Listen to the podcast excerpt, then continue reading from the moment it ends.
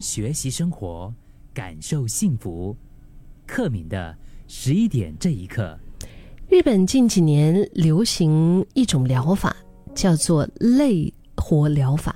累活，不是乐活，也不是慢活，累活，不是累死里的累，是那个眼泪的泪，眼泪累活疗法。据说不但可以增加身体的免疫力。还可以疏解情绪，让接下来的一个星期心情获得平静。我最近看到有一篇杂志上面就分享了这位作者哈，他一开始看到这样的一个做法啊，就是一开始半信半疑的，所以后来他决定试一试，也没有想到就是迎来了意想不到的一些改变。其实以前我们常常都会看到啊，嗯，就是说，比如说啊，眼泪流出来其实是好的，而且网络上呢也会流传着一些不同的说法，说什么每个周末都要小哭一下，这样子有利于舒压。虽然在生活当中，我们每个人都会有情绪起伏哈，有时候就觉得啊感觉不错，有时候又觉得特别低落，但是如果是要刻意的让自己。在假日的时候，真的哭一场啊！感觉上这件事好像，就你平常就是日子就是这样子顺其自然的过嘛，然后突然间要刻意的做这样一件事情，会不会有点有点疯狂啊？然后后来呢，才了解到哦，原来这个就是所谓的日本近几年流行的这种。泪活疗法，那发起者他就分享说，经由哭这件事，不但可以增加我们身体的免疫力，还可以疏解情绪啊，让接下来的一个星期的心情获得平静。所以你多久没有哭啦？我倒是，我觉得我倒是一个就是泪点、笑点都低的人，嗯。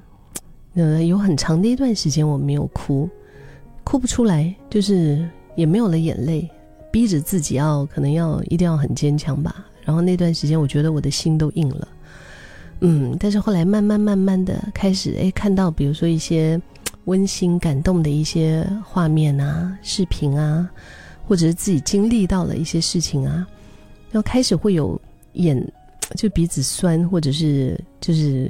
眼睛哈，你知道就湿湿的，然后你知道眼泪在眼眶里面打转打转的那种感觉，其实是非常好的。我刚刚提到的那位作者哈，他因为一开始他了解到这个泪活疗法的时候，他就是抱着一种半信半疑的态度。呃，可是因为在这段时间，他的生活啊、工作啊，就是自己对很多的事情，他都处在一种 提不起兴趣。嗯，就是很，嗯，没什么动力啊。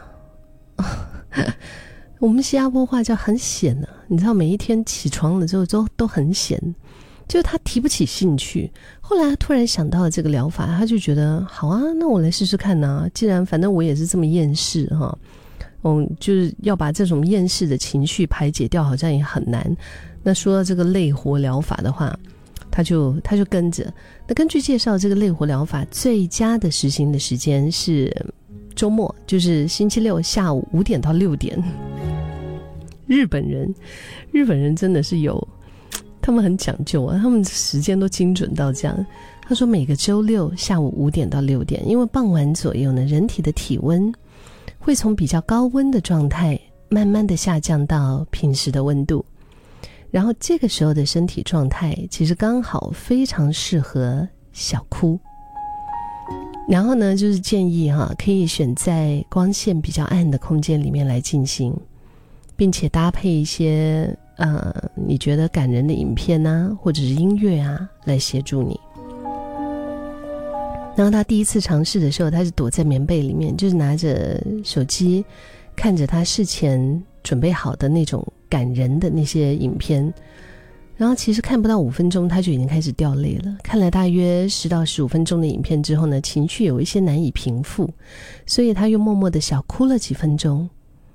最后闭上双眼，慢慢的深呼吸，后来他去洗了一把脸。这个尝试结束之后，他回想到了自己的状态。虽然一开始是被影片所引导，但是之后的哭，却是来自于自己的内心。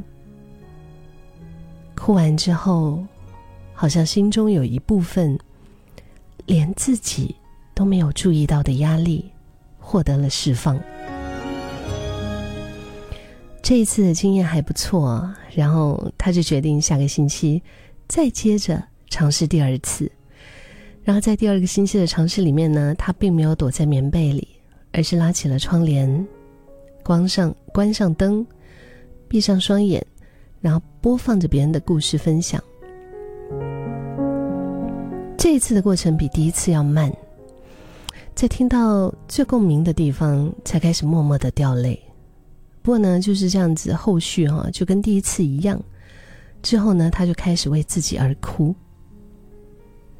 比较不同的是，这一次更多的是还想到自己身上的一些委屈和一些感受。